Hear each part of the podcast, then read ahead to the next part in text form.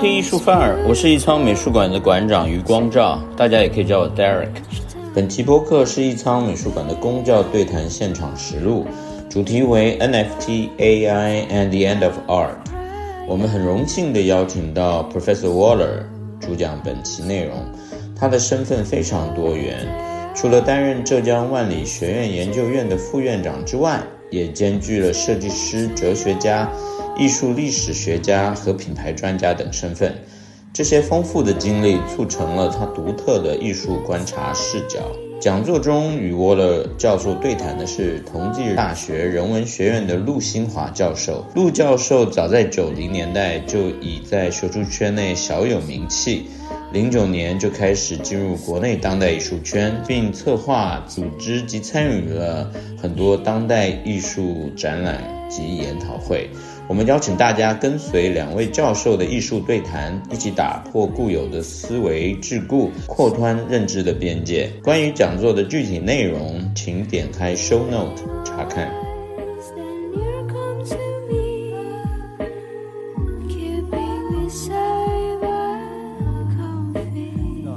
下午参加我们这个活动，Stephen 呢是在中国好多年哈，那么参加我们这个中国的这个设计教育，那么他自己是在那个德国汉堡艺术学院，那么他自己还是有一半的设计和一半的哲学的这样的背景。这么多年的中国的经验里面啊，积累了很多关于这个在中国做设计的这种体验吧。啊，那么这么多学生他交流当中啊，包括了很多德国学生呃参加这个共同的项目。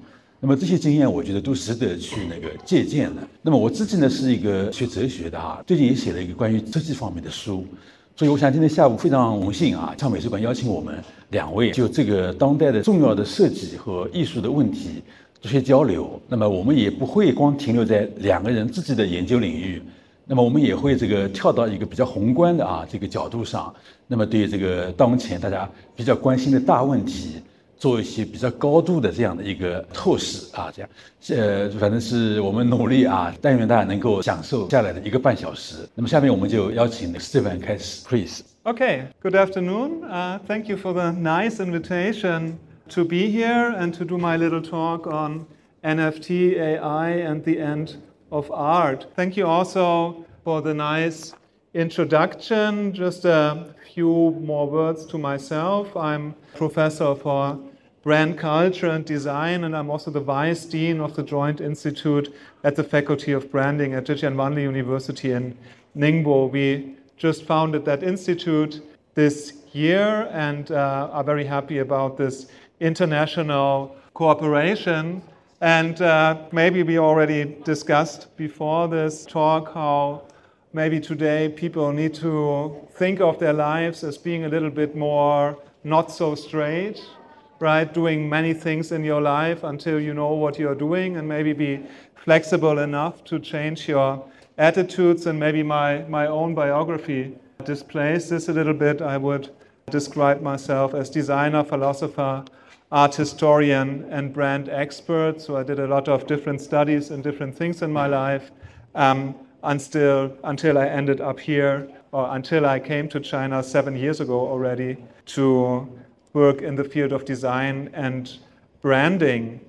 Um, the title of uh, this talk today is, uh, as you've seen, NFT, AI, and the end of art.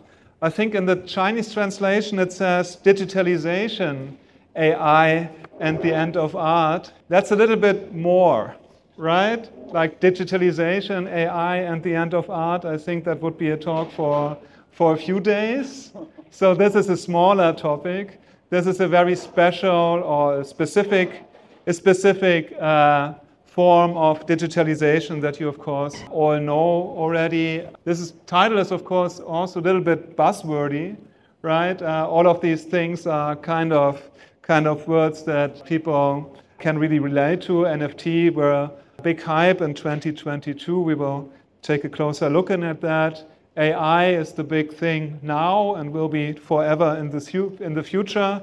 And the talk about the end of art is possibly also something that is, uh, pops up in the, in the theory of art every now and then again. And uh, so this is my take on it how we could maybe see the NFTs, not so much AI, but uh, NFTs, and with this maybe also AI in the context of the end of art. Um, this talk I'm giving is part of a book that's going to come out uh, in the spring next year, hopefully. It's called uh, Brand and Myth. So stay alert. It will come out in German if you read German. Uh, you can, of course, consume it. I hope I will. I'm, I'm, working on also having a Chinese translation, so that's that's a project that we have that we have done. Okay, let's go uh, start and, and begin in the end. A bit the inspiration for, for thinking about NFTs and the end of art was by reading this book, probably most people in China have read by now, The Three Body Problem, that's very famous in China, also out of China. Uh, and I think it's, it's, a, it's a really good book, uh, which everybody should read. Uh, it has so many dimensions and so many uh, levels on which you can read and understand it. So, if you, if you know that novel, you may know that the third novel called Death's End, The End of Death, starts with uh, the, the protagonist buying a star. Right? He's, he's quite devastated. He has just earned a lot of money uh, which he did not uh, expect to get. And uh, he has a girlfriend. He has not a girlfriend, actually. He has somebody he, he loves very much, but she probably won't love him. And, but he wants to make her a present. And so he goes to this agency called Stars Our Destiny and, uh, and buys a star. The interesting, the interesting thing about buying the star, of course, is this thing is, is very far away, so you cannot, you cannot put it into your pocket right? And, uh, and also, um, everybody can look at the star, right? The star is not, you bought it, but still, it's still there, and everybody can, can look at it. And, uh, and also, interestingly, we, we learn in the course of this, of this novel that the protagonist becomes very rich with buying this object uh, because many hundred years later, there's a, uh, the circumstances have changed, and his star becomes very important to, uh, to the survival of the world, actually, and he gets a lot of money for it. And I was thinking about this, and I was thinking, like, okay, if Liu Cixin had written this novel a little bit later, he may not have thought about a star to display owning something that you cannot put into your pocket and that everybody can, can look at themselves like after owning it, still everybody can look at it in the very same way as you. And that may also spike in monetary worth. He might have thought of an NFT, right? He might have, have put his, his thoughts about not buying uh, the immaterial star, but buying an immaterial NFT, a non fungible token. We will, we will uh, look at that a little bit later today, what, what actually this means. And if, if his protagonist would have bought one NFT, one digital artwork, in uh, early 2021, he may have been uh, part of a, of a market that jumped by 21,350% in, in 2021. So that's, I think the interesting thing is it's also an example for an, an artifact, something you buy that everybody can look at, that you cannot even hang on your wall or put on your, in your pocket, and that also raised immense wealth. So that was my, my first idea into going, thinking about NFTs. So, as I said, this marketplace, one of the many, but that's the biggest marketplace for NFTs, had a turnover of uh, $5 billion by selling immaterial digital art as NFTs and those jumped by 21,350% in, in 2021. So this, of course, gives us a little bit to think. What is, what is NFT art, actually? I mean, we are all kind of uh, within the art sphere, and we know about uh, artworks so far. Most of the artworks we know are, of course, somewhat materialized, like hang on the wall or sculptures, movies maybe, things we can, we can take with us what is, what is NFT and what is this art form and why do people pay so much money for it? And uh, how does this actually relate to, to what art is? So that, that was kind of my, my question here. And so the question is what, is what is the significance of NFT art? what is the significance of this new digital art that came about in 2021, has this big, big, uh, big stance, and somewhat shook up an international market and maybe also the, the art scene. So my proposal is here a relatively drastic one. My idea when, when looking at, at NFT art, maybe NFT uh, art is really something uh, you would call an epochal change in art. So my proposal is that the change that took place in the 20th century continues with NFTs in that sense that now not only mundane material but also equally ordinary immaterial objects can be art. We will look at it a little bit, bit later. Of course, the, the uh, development of art in the 20th century made us acquainted to an attitude that said, well, anything can be art, and maybe anything material actually can be art. And with NFT, we come to a point where maybe maybe anything immaterial, immaterial anything non-material can be an artwork. If we take a, take a little step back and think about how did these things come about in the 20th century, how did art develop in the 20th century, we of course have to somewhat start with ready-mades and uh, Marcel Duchamp. Uh, you probably all, you should all, of course, know this uh, very famous artwork by Marcel Duchamp, which he exhibited in April 1917 at the Armory Show called Fountain. And the debate here, of course, was what can this be, right? How can it be that something so normal, something so mundane as, an, as a fountain, as an, uh, a pissoir and urinal can be, be art?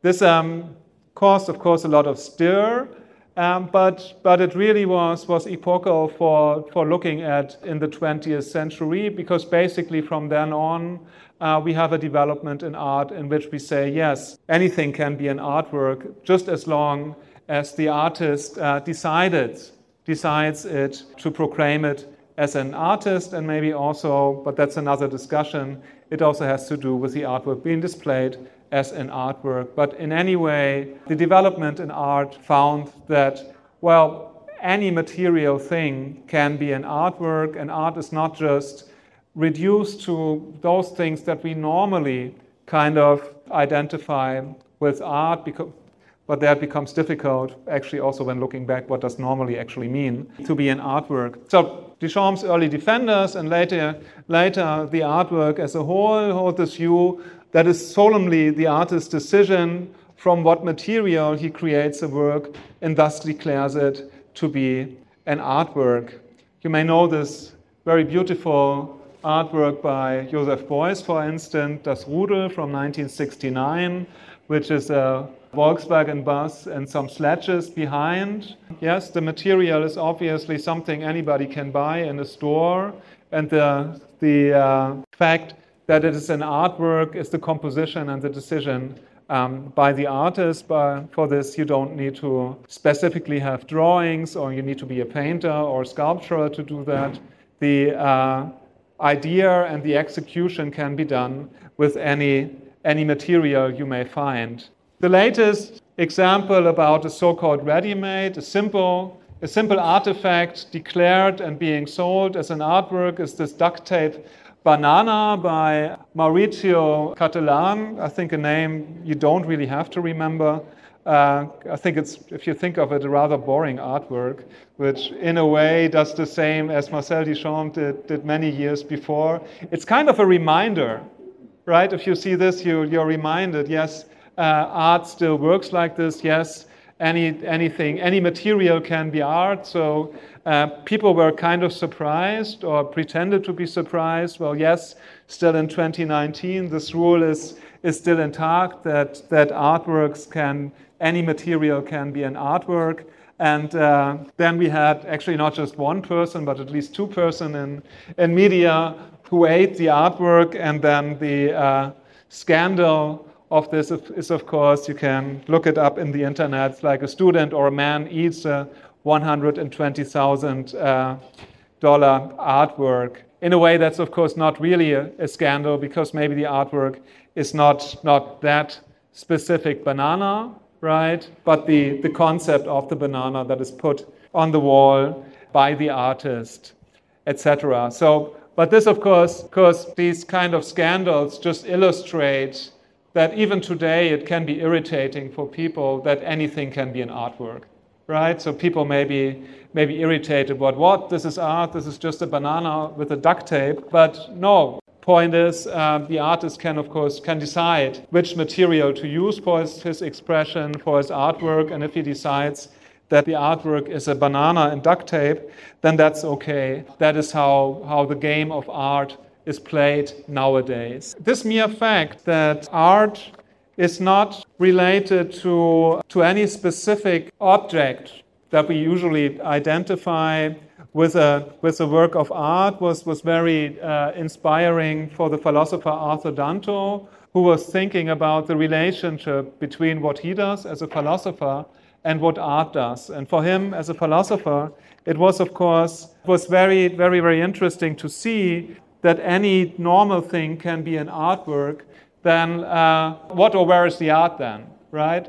Probably not in, not necessarily 100% in these things. The art itself may have to do a lot about what, what the concept of the artwork is, also in this duct tape banana that we just saw. And if it's if it's about the concept, then maybe, maybe, maybe art and philosophy have a lot to do with each other, right? Maybe, maybe art and philosophy are similar in a particular way. Thinking about, about art that he has, that maybe, maybe modern philosophy or modern art found out something about, about the, the being of artworks, the being of artworks as being not closely related to any specific material, but that it can be any material, for, for Danto is something that art really discovered. It's not something that artists did make up, right? That's an, that's an interesting distinction if you come think of it uh, when, you, when you think about art. What, that, what does art actually do, right? Is art only about, about the creativity of a person that does something? right? Arbitrarily deciding this is beautiful or this is interesting and doing an artwork? Or is art something that by doing something really discovers something, makes discoveries just like science or math for that matter? And in this way, I think Danto's position is to say art goes beyond mere creativity in that sense. Art really discovers things about the world and about itself and what Duchamp made in his, in his, uh, in his works discovered something about art that is in the same category as somebody discovering the wheel. Right? If somebody, the, the moment humanity discovered the wheel, we created something, a wheel. Right? But the possibility, the reality of wheels was always there. It was yet to be discovered. That's also the way we speak, right? like naive, some naive tribes have not yet discovered the wheel. At one point, they may discover the wheel, and that may be all changed, right? It's not totally arbitrary that we, we invent the wheel. We think like at one point we will invent the wheel because it's kind of a reality that is there in the world. And at the same, in the same way, Danto talks about art art is also kind of like an endeavor to, to be creative. And while doing so, we can discover things that were there already, right? This, this discovery needed to be done. So, in a way, Duchamp did not invent the ready made, or oh, he invented the ready made, but with inventing the ready made, he found something that was always there, or he pointed out something that was always there. Namely, that the quality of art does not necessarily 100% lie on the material artifact, but relies on the intellectual input of the artist. And in this way, art and philosophy are closer than one, one, uh, one may think. So Danto implies that there, there can be real discoveries made, made by art. So also done by this, this first work of uh, ready-made of, of Marcel Duchamp, Rue de Bislic, Bisig, Bisical, uh, my friend's not so good. So in a way, one may, may state, well, well, in a way, the, the, the uh, ready-mades or the, the possibility that, that art uh, is related to the, to the decision and concept of the artist has always existed. It already existed in prehistoric times, so to speak. But, uh, but Marcel Duchamp uh, was the first one to, to really find it out and to, to point it out in his own artworks. This idea of, uh, of art make, making discoveries about itself, uh, about, about the world, and thus about itself too, um, was in itself also not invented by Danto himself, but by, by somebody in a way much greater, namely Georg Wilhelm Friedrich Hegel, who, uh, who writes in his, um, in his uh, lectures on aesthetics in 1835 no matter how excellent we find the statues of Greek gods, no matter how we see God Father, Christ, and Mary so uh, estimately and perfectly portrayed, it is no help we do not bow the knee any longer. So Hegel points out that in the progress of art and culture, we have changed also our perspective upon art itself and hence have a, have a different view upon art in its function. In a certain point in human history, Hegel names here the Greek antique, or, uh, or also he refers to uh, the Christian religion. Art has played, played a role in which we, in which we uh, thought, or in which we were so uh, emotionally um, touched by art that we thought it was something that, that gave a certain truth to us that we could not grasp with our minds, but only experience in contact with the artworks. And Hegel says in his, in his lectures on, on aesthetics in modern enlightened times, these times are over. Right? Or we cannot only look at art this way anymore. And hence he calls this the end of art. Right? That's where, where this terminus, the end of art, comes from right? In a way, showing that, that we have a new discovery about what art is in itself, right? Saying that art is nothing that I, has anything which is in its truth greater than what I can grasp with my mind is finding out something about art that has always been that way. It was simply a mistake to think that this kind of higher truth, which makes me bow my knee if I think about religion, art, was there right? This is also something we found out about art and art found out about itself. This is what, what is connected to this term, the end of art. The end of art does, mean, does not mean that art did stop, like that we, we stopped making art and just, just do other things now. The end of art is, is seeing that something in art has developed so far that we have insight in it what it has been all along. Right? It was kind of a mistake to bow our knees in front of, of a sculpture.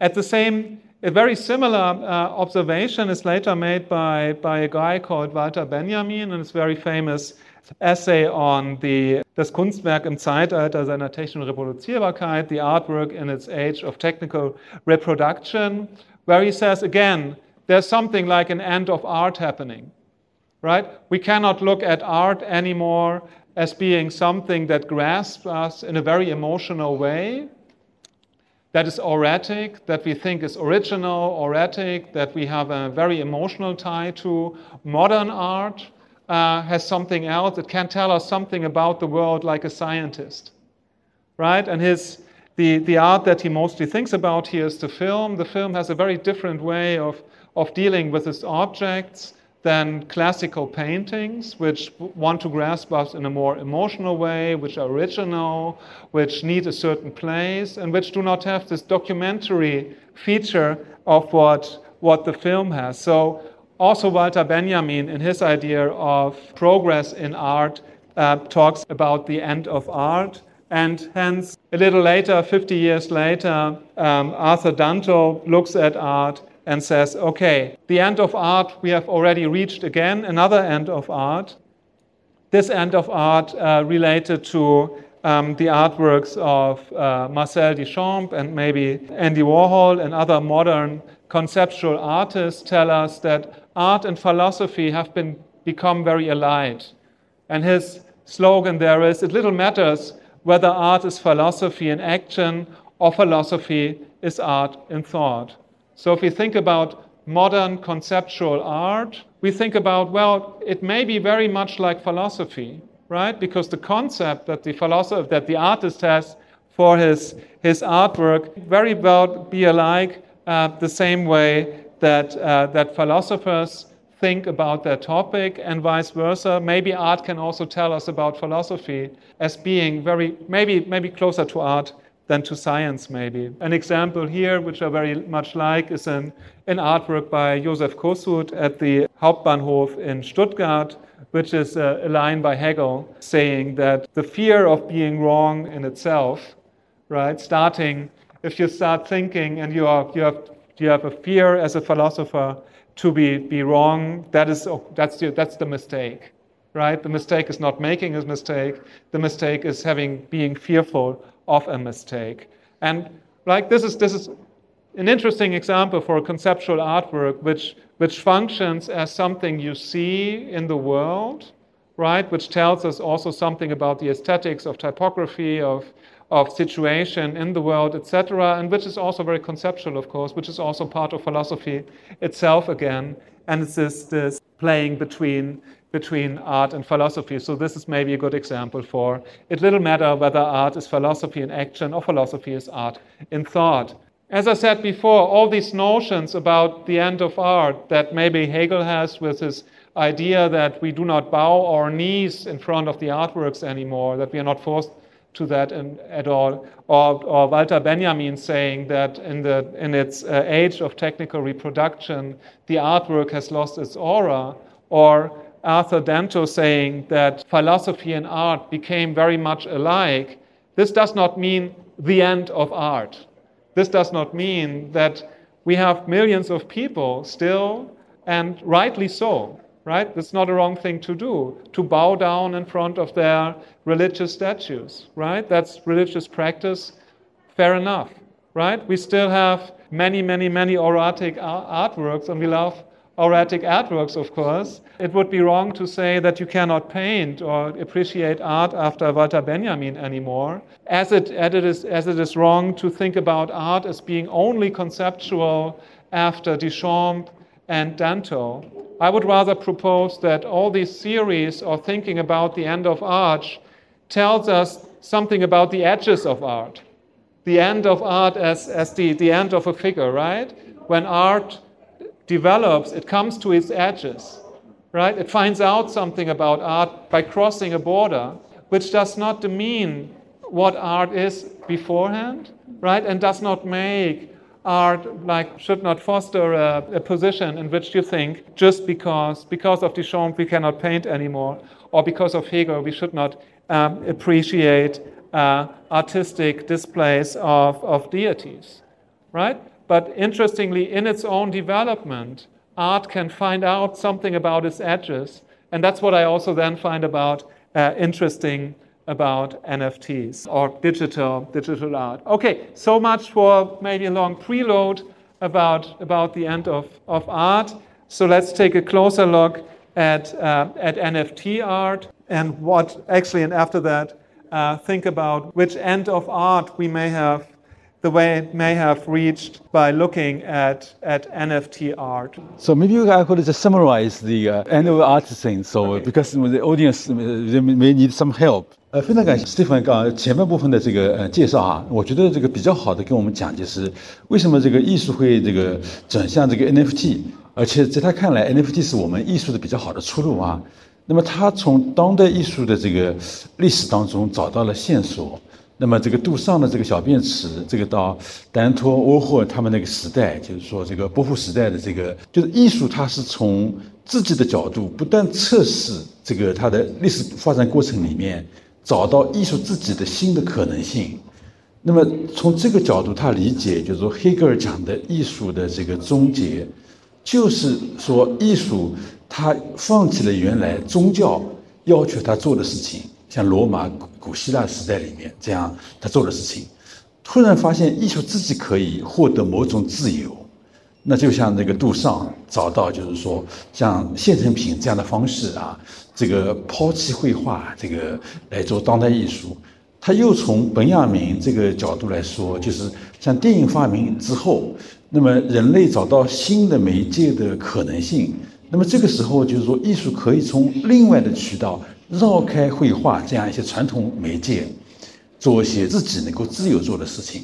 那么最后，就他认为说，观念主义的艺术的实践也告诉我们，就是说艺术就可以啊，在今天这样一个更加自由的，就他自己的边界之外。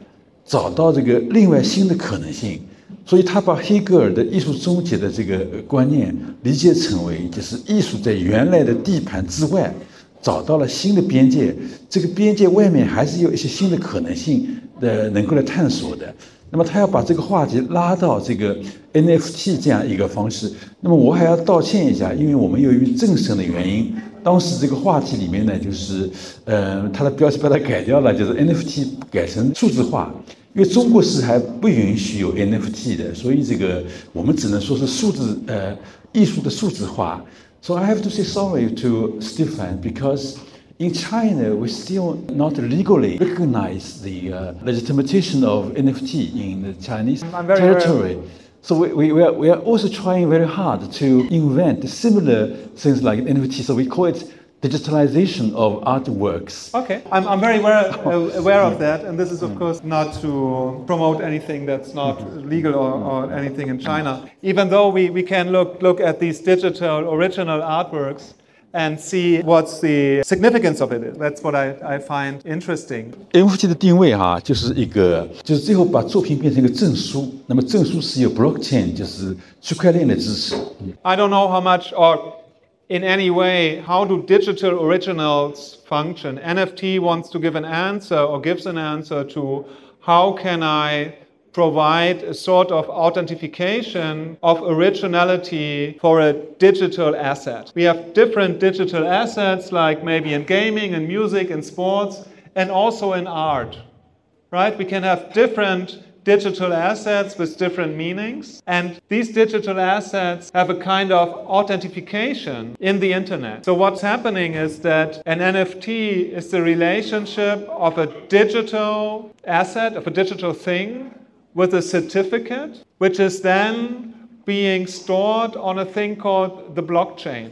Blockchain technology uh, I don't know how versatile you are in, in these digital things, Basically, it's an encrypted way, let's leave it this way, an encrypted way of storing data in the internet that cannot be copied, right? It's a way on which you can identify digital original on this blockchain. This goes by a, a process of, of independent verification in a blockchain, and as you know, on blockchain digital currencies which are not legal in China. But we have blockchain uh, industrial park in, in Shanghai.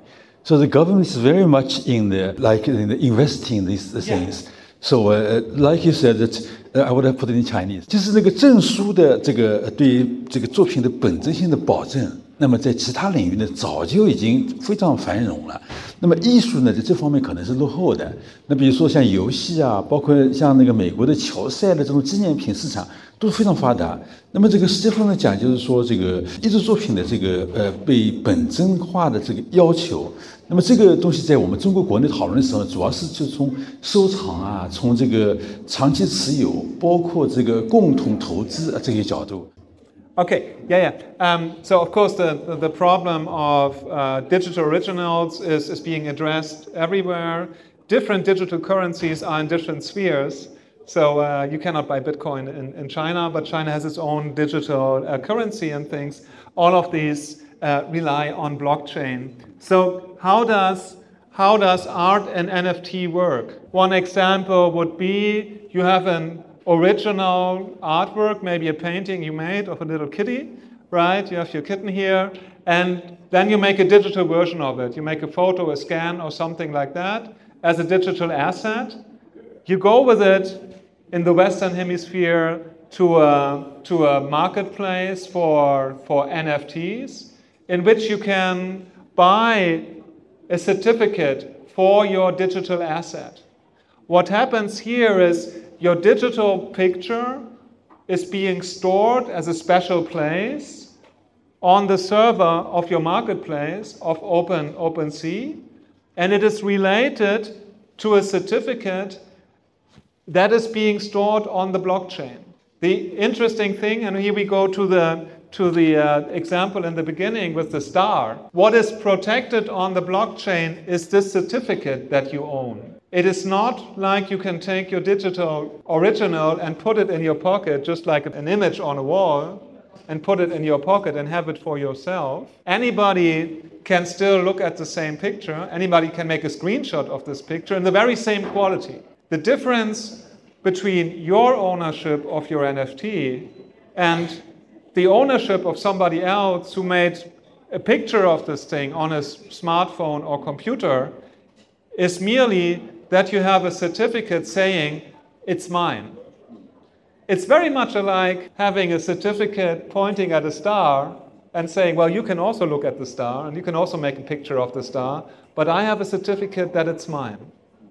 That's, that is the difference. And that's, that's, that's quite interesting, I think, in, in context of art art and ownership, this is the case. I call this art and NFT. Most NFTs look like this. They do not have a materialized artwork in the beginning, are being digitally created, right? And being in this digital circle of being on a marketplace for, for NFTs, being connected to a, to a certificate, which is then being uh, stored on the blockchain. This is most NFTs works, and I think when we talk about NFT art, we talk about these things and not about these things. Right? When we talk about NFT art, we actually do not talk about digital representations of material art that is that are then stored in the in the internet for uh, maybe giving a certificate of a painting, which makes sense, right? You can have an NFT certificate for an existing artwork. Most NFT artworks or NFT art works wholly digital, right? You create, you create a digital artwork that is then being uh, linked to an NFT certificate on the blockchain. So, first definition of, of NFT art NFT art is not materialized art that is authenticated by NFTs. NFT art is a digital art that has been authenticated by NFTs. So NFT art is digital. NFT art has never been material in the first place. Maybe I will summarize. 那么因为这个是部分比较重要哈，我再重新的总结一下，就是那个 blockchain，就是区块链这个部分呢，是给那个作品赋值的这个最核心的东西。 所以刚才那个史蒂芬的讨论里面，就认为说这个证书呢是最核心的部分。那么如果证书能够证明，就是说这个你对这个作品的拥有是真实的话，那么区块链就可以来保证这个作品的价值。从这个角度看，最初的原作它是不是有物质的这个基础也不重要。那么现在我们看，就是那个区块链的作品呢，基本上都也是数码创作的，因为实在是没有必要做这样那个啊。所以我想，我们这个要理解这个区块链的这个呃复制的这个过程呢，呃，这一点是非常重要的。那我再强调中国这个方面，就是我们像上海图书馆，包括国家的这个美术馆系统，都有很多的系统现在已经在运行。那么我们中国的系统呢，也是围绕这个证书来这个，那我们叫它做证书系统，就是说国家发出来的这些证书。对个人公民拥有一个文化遗产或者一个很贵的作品的这个拥有权要真实，那我们的这个核心也是放在这个证书上面的。In China, we have already a lot of policies to support the citizens to like to own the uh, heritages or the uh, expensive paintings. We also focus on the certificate, yeah. not on the original material uh, artworks. So I think you have already made the clear, very, very clear to us now. Yeah, yeah, yeah, yeah. Um, but if, as I said, when we talk about NFT art, we make we, we don't mean that kind of certificates. We mean art that is digitally created and then uh, being being stored with a certificate on the blockchain to, to have a better better understanding what I mean with, with NFT arts and maybe go back and see what really is maybe a kind of end of art or development in art that we can see in NFTs. We can take a, a closer look at five different uh, NFT projects that were bestsellers in 2022, just actually after the, the big uh, NFT hype. uh, which is uh, uh, a project called CryptoPunks, a project called Meebits, a project called Artblocks, Loot, and the Bored Ape Yacht Club. Maybe the, the most famous NFT art, at least in the, in the Western Hemisphere, is uh, the so called uh, CryptoPunks. CryptoPunks have been released in the July of, in June of 20, 2017, an edition of 10,000, 24 by 24 pixel, created digital artworks. They're like uh, these 8 bit artworks you know from early computer games, uh, and they are generated with artificial intelligence. So here comes, comes in the part of AI also uh, in, my, in my little talk that these very early uh, and very successful NFTs have been also created with generative AI. CryptoPunks have by now a sales volume of $2.63 billion, which is, of course, a lot of money. The uh, CryptoPunks have, have been developed actually by some engineers of this, of this group, Larva Labs. And obviously, what one can, can see here is that it's not so much about the, let's say, artistic quality of these things. If you look at, at the CryptoPunks, we may, may probably not be so surprised by its artistic quality, rather by, by the mass of the individual uh, images, which are 10,000, and also the mere fact that they were very early on the market. Right? This is one, one of the very first famous NFT projects, which gained a lot of attention and a lot of people buying in. So it, it led, led to the fact the best selling CryptoPunks now go by $23 million. $23 million for a certificate that refers to a digital image, which is by no means different than the one you see on the screen there. The owner of this, of this NFT has in his uh, wallet by OpenSea a 24 pixel by 24 pixel representation of this very thing. In its material, it's no different, which is quite interesting in itself. If we look, look at the, the second project that I want to, to show here in this context of NFT, this is called Meebits by the same comp, by the same studio called Larva Labs. The interesting thing here is that already in its development, NFTs have seen some, some professionalization, let's say. Um, this company who uh, who created the, uh, the CryptoPunks, introduced a second project called Meebits, which is graphically, let's say, a little bit more demanding than, than the CryptoPunks. These are like 3D figures, and as you can see, they can also do some digital movements, right? They're animated, etc. But uh, as you can imagine, these were uh, popular for a short time, but not for a long time, because maybe they could not gain this drive of the first comer on the market, this first 10,000 um, NFTs uh, being released by by Larva Lab. The third very interesting, artistically interesting project I want to present here is called Artblocks. The platform Artblocks opened in November 2020 and uh, was particularly tailored for the condition of the blockchain. In contrast to most NFT artworks that have this digital artwork and the certificate,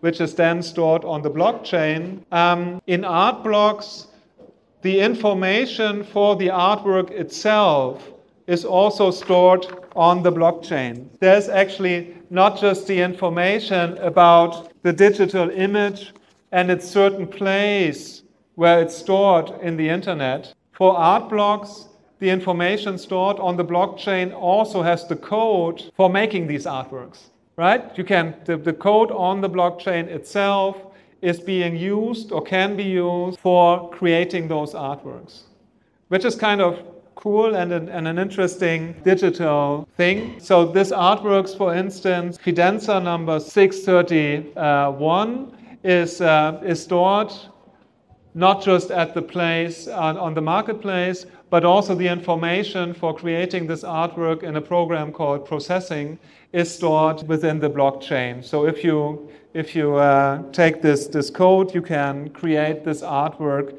in the, in the form, in the uh, computer language processing. If we look at, at art blocks and also on this, uh, at these first, first three uh, projects, from an art historical view, one may say, well, it's stylistic conservative uh, meeting technological avant-garde, right? If we, if we look at the style of the pictures, like these 8 bit portraits of, of CryptoPunks or also these abstract paintings uh, that we find in art blocks, it's not very uh, astonishing. It's a little underwhelming, actually. From the, the aesthetics, it does not seem like, like it's very innovative. In a way, it's actually quite, quite conservative. However, this conservatism meets the, the digital avant garde that it's possible to, uh, to create them as NFTs or even in the case of art blocks to, to relate the code to the, to the, uh, to the code of the, of the blockchain itself. But that already tells us something about these artworks that maybe they are really not just about the immaterial part, they're also not so much about the aesthetics. They're more about certain technological possibilities that go with this, this technology. Uh, maybe I would just summarize in a few words. 那么这个就是刚才斯蒂芬讨论的是蛮有意思啊，我觉得就是说这个在 NFT 的作品里面，那么刚才展示这个作品呢，就是说它储存就是在那个区块链里面， 专门给他这个建立了这个呃这个代码系统啊这样。那么他刚才提出一个重要的看法，就是说在这样的创作里面，先锋的不是艺术家。先锋的是那些这数码处理的工程师啊，这个技术人员。那么这个艺术家先锋的这个呃工程师共同创造出一个美学。那这个美学的这个部分可能不是由艺术家单独来这个呃等于说来决定的。那么这个是非常值得我们思考的，就是说这后面的当代艺术或者说 NFT 艺术到底要往哪里走？如果是这个，呃，它的美学方向是这个样子的，那么目前为止的 NFT 的这个艺术的这个道路，这个呃，我们可以像医生一样诊断一下，到底这个走的对不对？那么我想我也是我们这个讲座里面留给我们思考的一个很大的一个空间啊。OK。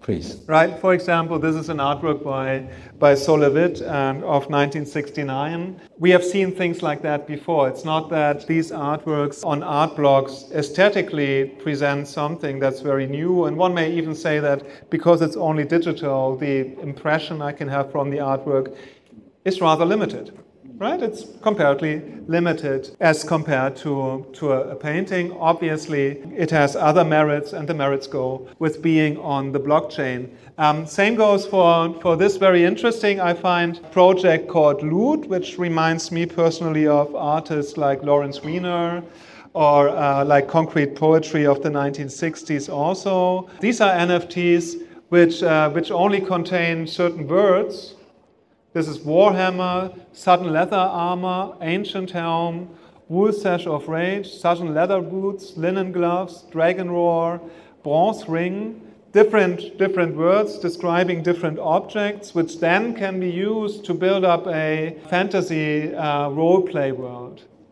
Which is also right? Quite quite interesting because it, it takes this this uh, this point of let's say interchangeability to another level. Of course, anybody can simply write down these words. Originality of the artwork itself, of the artwork that I can see, doesn't play so much of a role. Rather, its ownership uh, through the blockchain. Last but not least, in this collection is the project, the Bored Ape Yacht Club, which also has raised a lot of attention. Um, I think this is probably really the most famous uh, NFT project um, so far. I don't have the number how many million uh, dollars were raised with it in the end, but uh, that doesn't play so much of a role for us looking at it. This is a, a project of 10,000 portraits of bored apes, so-called bored apes, that, that are connected to owning a membership in the so-called Bored Ape Yacht Club, which also gives you some some benefits in the, uh, in the offline world.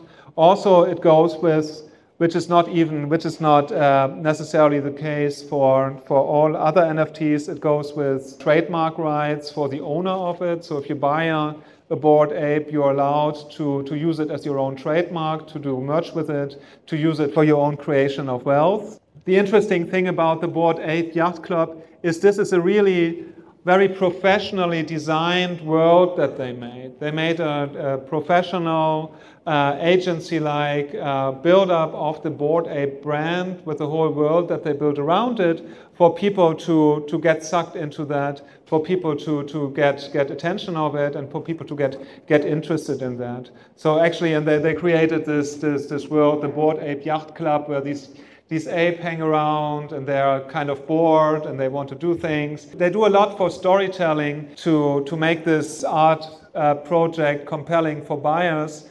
And here you can really see that this is, this is brand building, this is product building, this is a way of building a product in the internet space, an artwork product, which is not so different than building up any other brand.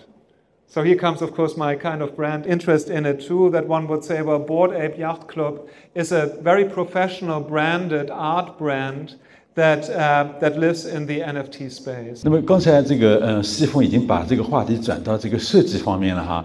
那么像这个著名的这个 NFT 作品的话，那个尽管说在那网上炒作价格的时候啊，是有这个应该说上万人的这个争夺的这个价格的飙升的过程吸引了我们，但其实呢，就是说在网上往下啊，就是那个像这样的空间的这个构筑啊，是一个等于说我们现在如果研究设计和品牌的关系的时候，是个非常好的一个例子啊，就是说这个呃，相当于这样一个 NFT 的作品呢，这个通过这个在网上区块链的这个本质性的保证呢，好像开始的一些那个呃设计走向品牌化的啊，这样很多的这个新的道路啊，或者说在虚拟空间里面给我们这个打开了这个设计走向品牌化的这样一些路径。Okay, so a few few words already about how these these NFTs come to light and what is what is maybe a significance of it. And why maybe projects like CryptoPunks and uh, Bored Apes are one-time things. I think they are the, the success of CryptoPunks and also of Bored Ape Yacht Club is very much connected to early adopters of generative AI. When CryptoPunks and when Bored Apes came on the market, generative AI itself had not yet gone mainstream.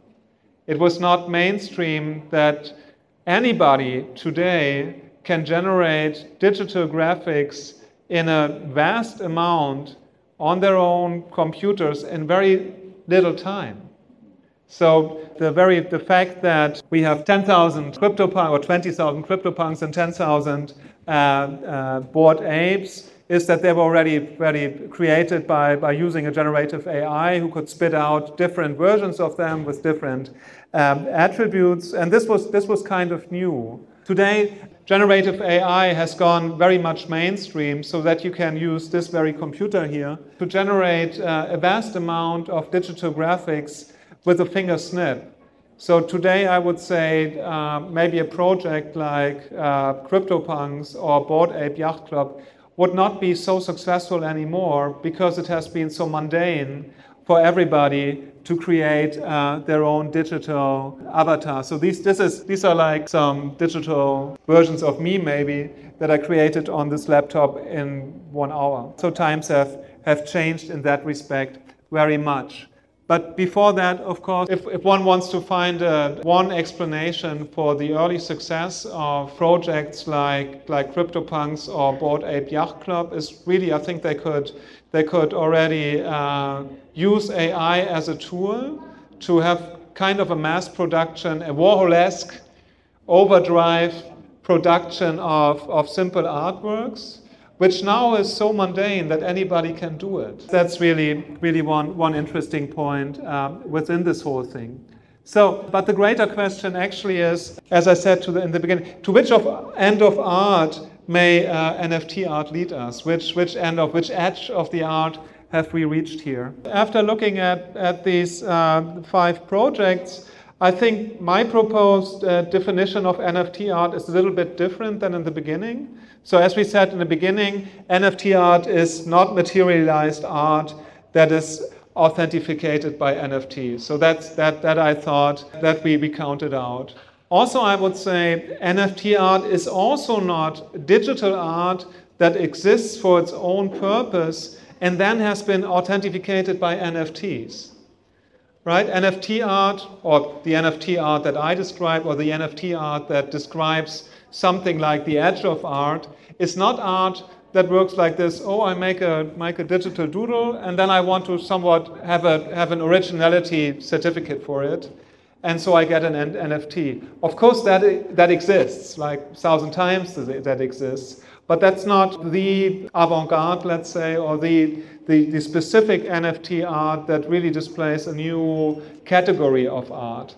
For this, I would say NFT art is digital art responding to the possibility of image generation technology and the NFT blockchain. Right? That's really NFT art is a specific art that reacts to the possibilities of the medium and for this uses new or the up-to-date uh, generative art technology like CryptoPunks and Bored Ape Yacht Club, but also also the Artblock project, right? Works with, with a high-tech uh, idea, a high-tech solution to in answer or in response to to the possibility of that technology。那么这个部分比较重要，我还是猜一下啊，就是说这个斯蒂芬刚才给我们三个关于这个 NFT 的这个艺术的定定义了啊。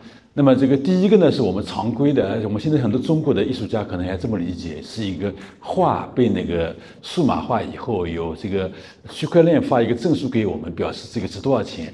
那么这个等于说 NFT 的理解是比较简单的。第二个呢，就是说我们认为说在网上创作，然后呢等于说储存起来，那么也是由 NFT 这个发证书给我们，证明这个作品真实性和你的权利。那么这个定义呢，他认为也是过时了。所以我们现在要转向这个 NFT 的这个第三个定义，就是说我们现在有很好的这个电脑图像生成技术，呃，我们未来的这个 NFT 的这个艺术呢，它是一种就是说，嗯，要要呼应啊，计算机和网络目前通过人工智能啊能够生成图像这样的可能性，那么是相当于说是一种呼应大众啊都在创作当代艺术的这样一种可能性的一种。艺术或者技术，那么刚才在他的讲述里面，就是把这个呃数码工程师的位置搞得非常高啊，因为他们这个他们知道，就是现在我们在技术上如何应该去呼应这个，所以从他这个这这个定位来讲的话，这个 N NFT 的这个艺术呢，不光光是当代艺术家所做的艺术，它是跟数码工程师有关，跟那些很积极的观众要做自己的 NFT 的这个艺术有关系。所以我觉得他这个定义呢，把这个事情讲的，我觉得蛮好的。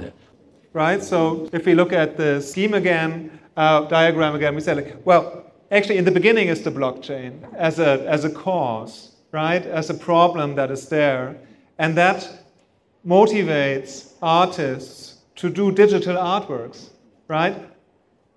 Which then again they they get uh, digital references for NFT certificates again and then go to the blockchain. But I think this is significant if we want to understand how, from an art theoretical perspective, we should look at, at NFT art as really an answer to the new medium.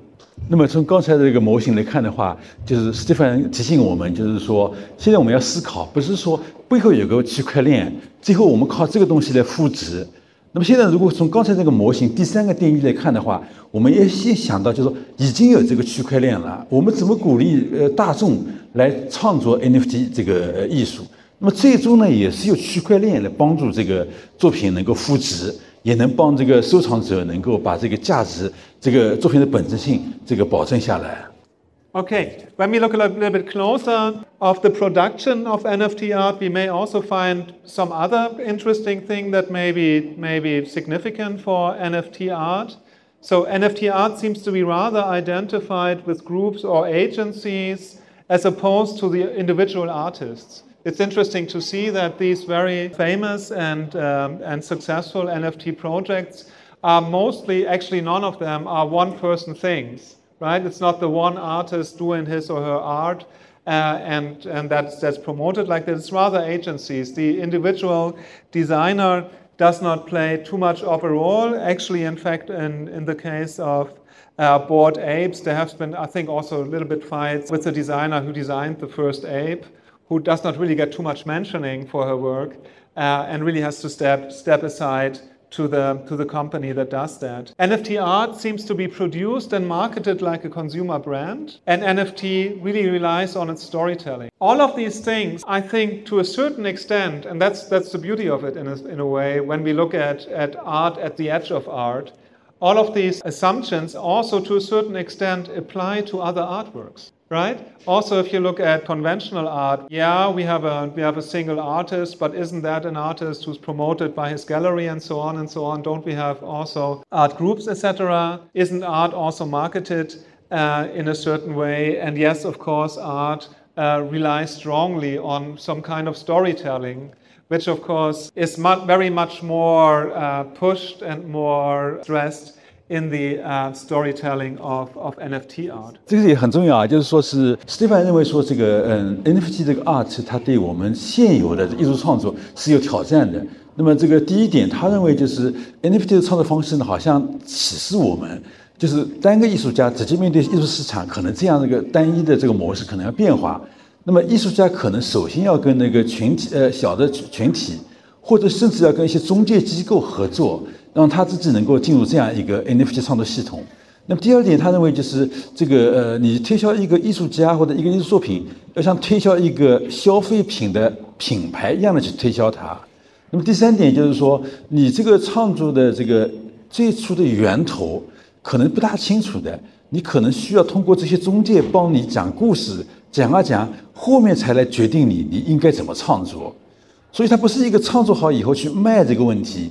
你到底创造了什么，是由后面讲故事这个过程里面来决定你的。NFT art exists in series, which is interesting to see. Like uh, there's hardly NFT art which is just one original. Mostly, as we have seen, there are a lot of them, and I think that that really has a point because since we cannot really make out the, the single material thing, it becomes more of a thing that the value of one NFT artwork does not rely on its singular aesthetic quality, but rather they're evaluated in relationship to the other ones within the series, right? Being special within the series becomes the aesthetic criterion and not so much the single aesthetic of the of the single piece. 那么就是说，这个呃 NFT 作品的这个存在呢，呃，Stephen 认为说，以后可能是以这个系列的方式存在，所以单个作品、单个作品的美学价值好像它并不重要。那么这个，呃，我个人在这个研究 NFT 的时候呢，我就发现，就是说，在奢侈品的开发的也这个样。奢侈品的这个开发第一条原则就是这个 series 那种要系列的，比如说十二个十二年四个季节，就这样来开发。right? So, of this early uh, project CryptoPunks, the most expensive CryptoPunks happen to be a super rare alien punk. The quality of this product or of, of this artwork relies on relationship to the other ones in the series. By just by looking at it, you could not really see its aesthetic value that only comes from knowing that there are a lot of other ones, and he is in a, in a certain way specific because he's the only uh, one of only nine so called aliens, and he wears a bandera, which is also super rare. And, uh, and makes him valuable in the art, in the eyes of the people who want to buy this one. 那么斯蒂芬进一步用一个例子在证明，就是说，像这个图像里面，这个无聊猿里面，这个作品的价值不是由他自己来定的，而是由他是缺什么东西。如果你看这个图呃呃图像，就会发现他另外的一万多个图像里面有这里没有的东西，所以它的它的这个价值是由它处在这个系列当中这个位置来决定的。那么这可能是我也可能是我们未来艺术作品的一个价值的确定的这样一个模式。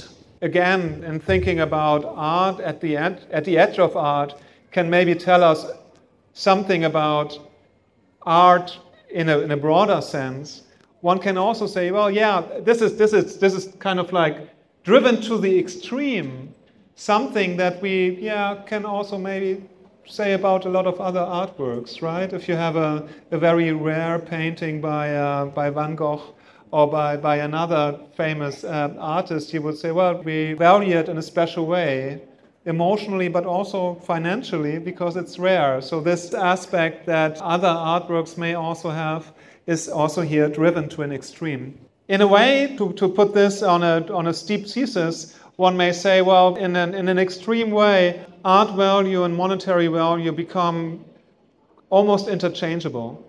Right? And that, that may be probably really the, the end of art that NFT art can point to or drive to. So if Danto has said about conceptual art that it little matters whether art is philosophy in action or philosophy is art in thought, NFT art may teach us about the interchangeability of art and monetary value. One may say that the end of art that may be crossed by NFT art every once in a while would be to say it little matters whether your money materializes as an artwork or the art stays as material, as immaterial, as an entry in your checking account. 那么这个，嗯，斯蒂凡又回到了这个丹托的那个著名的这个结论，就是艺术的终结对我们意味着什么？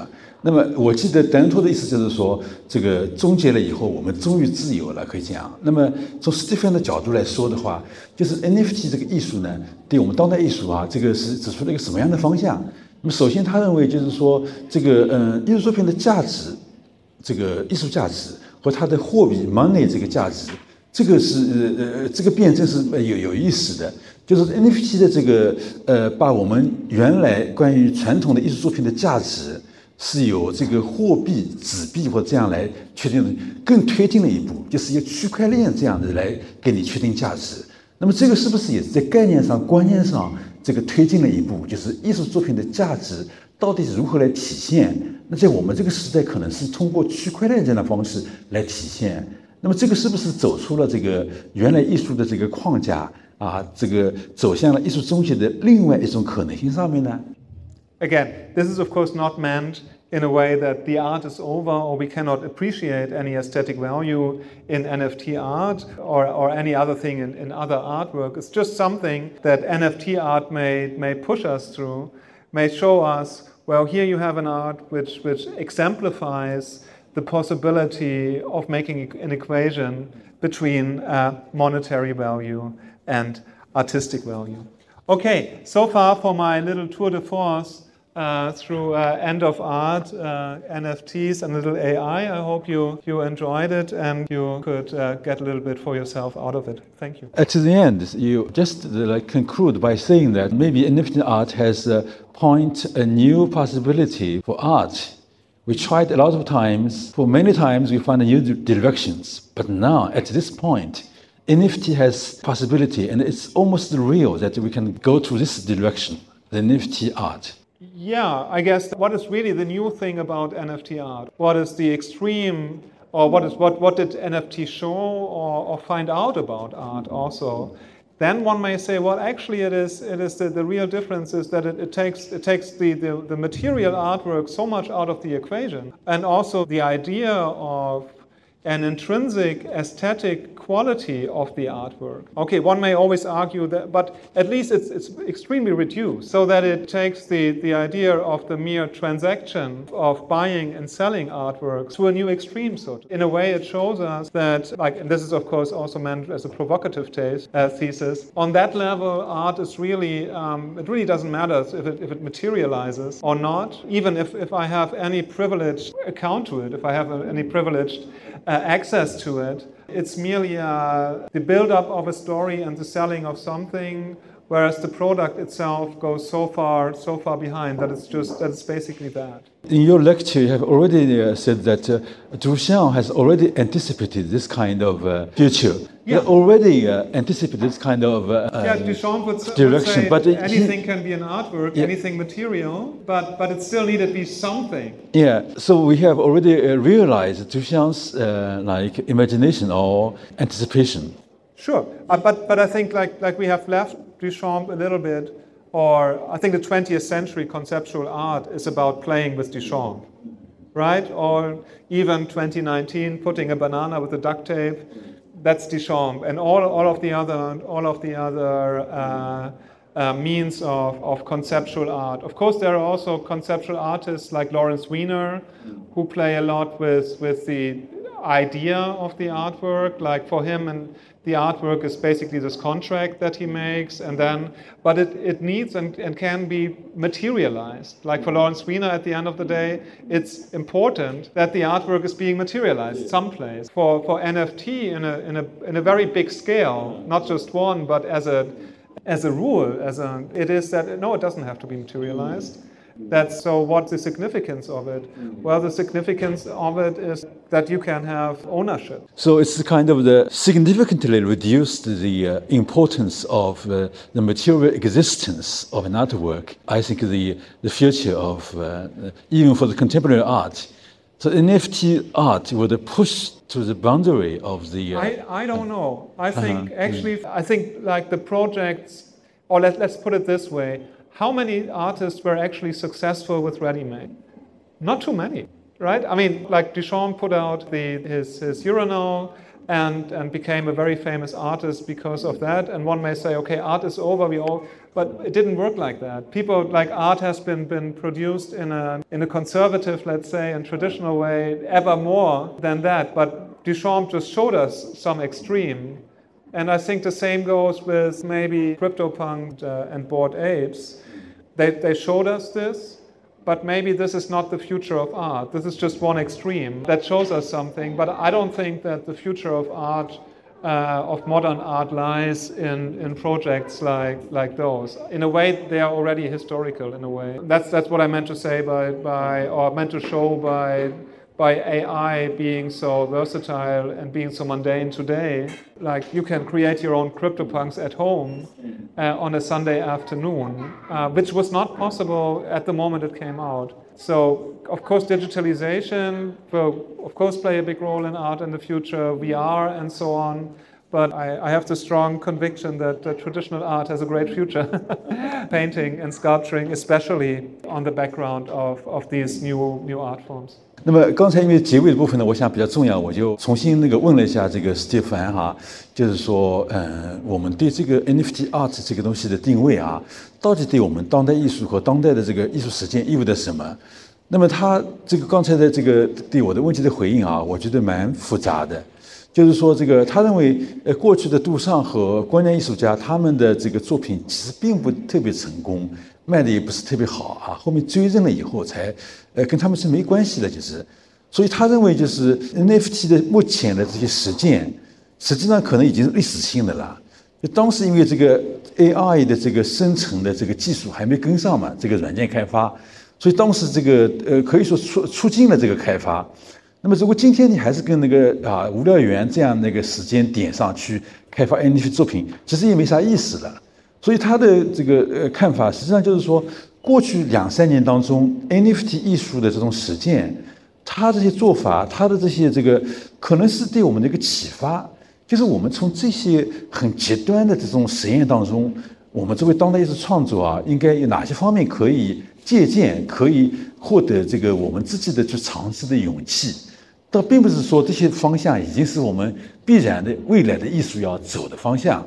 而是测试的一个领域的边界，让艺术家可以感觉到，我们可以在这个里面继续开发。从这一点角度来讲。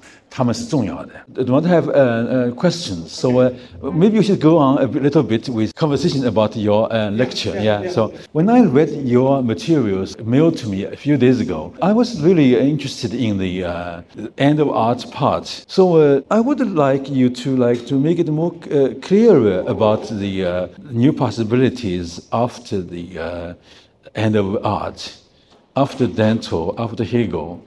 So standing in 2023. Could you please just make a little bit more clearer what the uh, art in 20, uh, 2023 mean for us after the end of art? Or after we are facing a lot of uh, AI generations from the uh, internet. This, this talk of end of art which maybe, as I would propose, mm. should probably be called the edge of art or mm-hmm. the, the, border yes, of border art. art. Um, is, is in, in, I think in one way it's a very academic discussion, right? Um, academics, philosophers like us uh, like to discuss this, and um, of course, in a in a certain way, if we think about Hegel, or if we think about Benjamin, or if we think about about Danto, it is of course always talking about well, from, from myth to logic, right? From mythos to logos, right? It's always about, uh, well, there's uh, there was some, some kind of emotional capturing within art, or ba- basically, uh, yeah, our, our, emotions got too far with us. And now we have a, a step of self awareness in which we can have a more intellectual view upon art, right? So that's what Hegel says. Like, I, we, we don't have to be emotionally overcome by looking at the artworks, by believing that there's a God or something in it, right? We, now we know that we can know things, right? We, we don't have to be bow our knees, still acknowledging the facts of religion, but, but in, an, in an enlightened way. Benjamin speaks about the, the uh, loss of, um, of aura of the artwork by, by a more scientific view on it, in nutshell. And uh, like for Danto, it becomes sheer text in a way. Art becomes text, and my proposal here with the NFT, one may say, well, okay, also there the the, the emotional part of the artwork is really reduced, and I think it is actually in the medium, and uh, and it becomes something like uh, really market rationality in a way, which of course uh, it's is uh, one may, may see even a little step down uh, towards the philosophical relevance of art. Of course, in a way, the effort that that people who play with the new medium is really to to also play with it right? One, one may also say that one future of art, which, which then is still like future of conceptual art, is of course how, how do I act within as an artwork to the new medium, right? Which is which really shows us something and which is which goes beyond the monetary thing. That you have already defined what a future artist would be. That you are testing the new technologies for Yes. the, for your audience. Yes, so I think, yes, so it will yeah. depend on how the new media. So, yeah, Yeah. obviously the, the avant-garde. So avant-garde thing is not about how you uh, write your manifesto. It's about how you try to react with the new media. Yeah, I, I would expect, or maybe they can also write a manifesto to it. But in the way it's the avant-garde of today uh, is, of course, somewhat dealing with, with new technology that's shaping our world. That's, of course, there we are not at the end. That there we are definitely at the beginning of what's possible, and of course, the possibilities of new tools and also of uh, authentication in the internet are very new, and, and artists today, the avant-garde needs to react to that.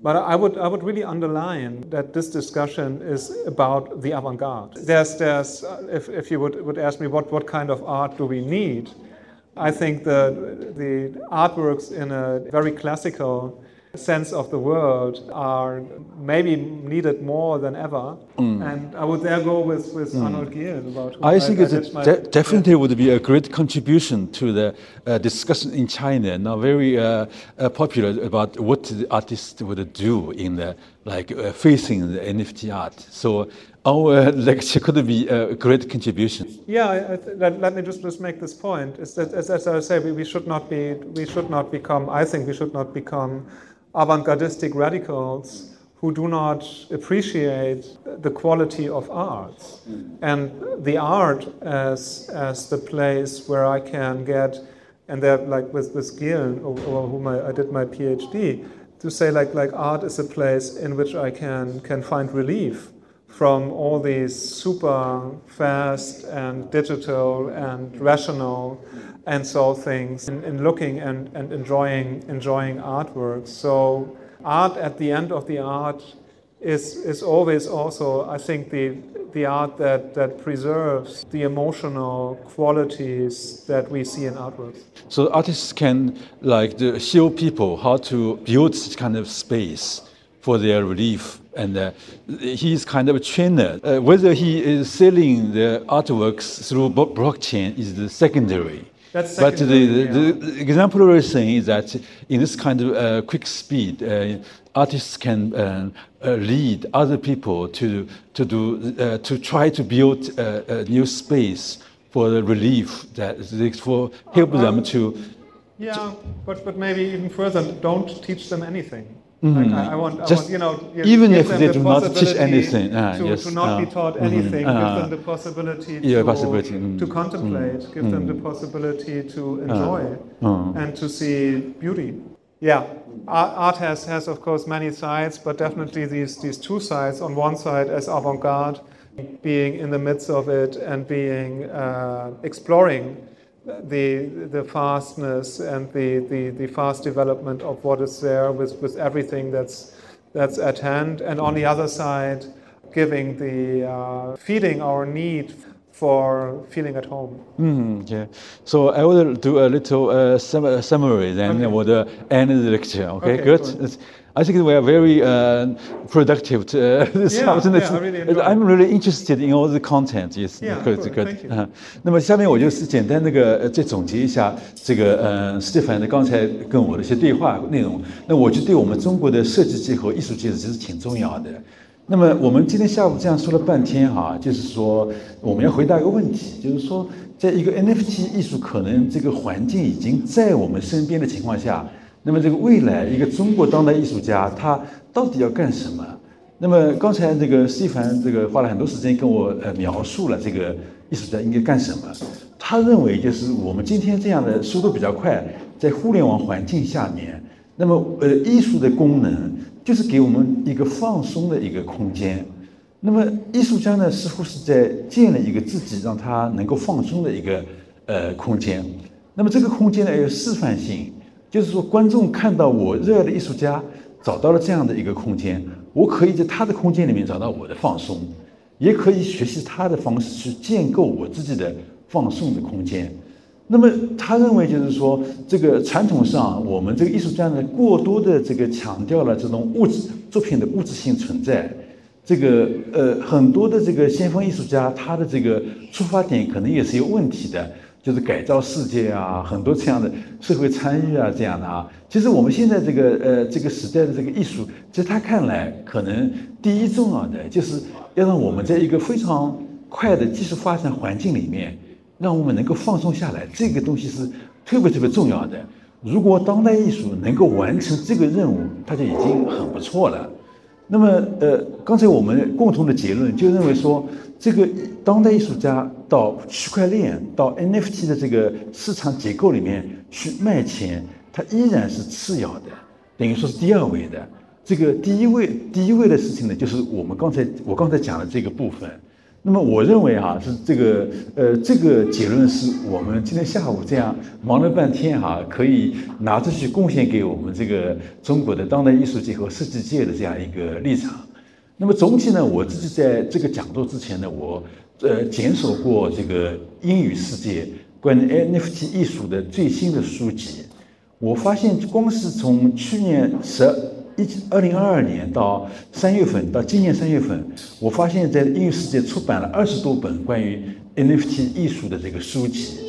那么我我因为我在上这方面的课嘛，接受下来以后呢，我觉得相呃相比较哈、我觉得今天下午这个斯蒂凡的这个嗯、这个呃演讲，还是给了我一个非常呃好的一个角度，我觉得超出了我对这个方面的这个呃个人的一些理解，所以我也是非常感谢他今天下午花时间给我们讲这些东西，至少我个人感觉到收获巨大，非常感谢斯蒂凡的下午的给我们的分享。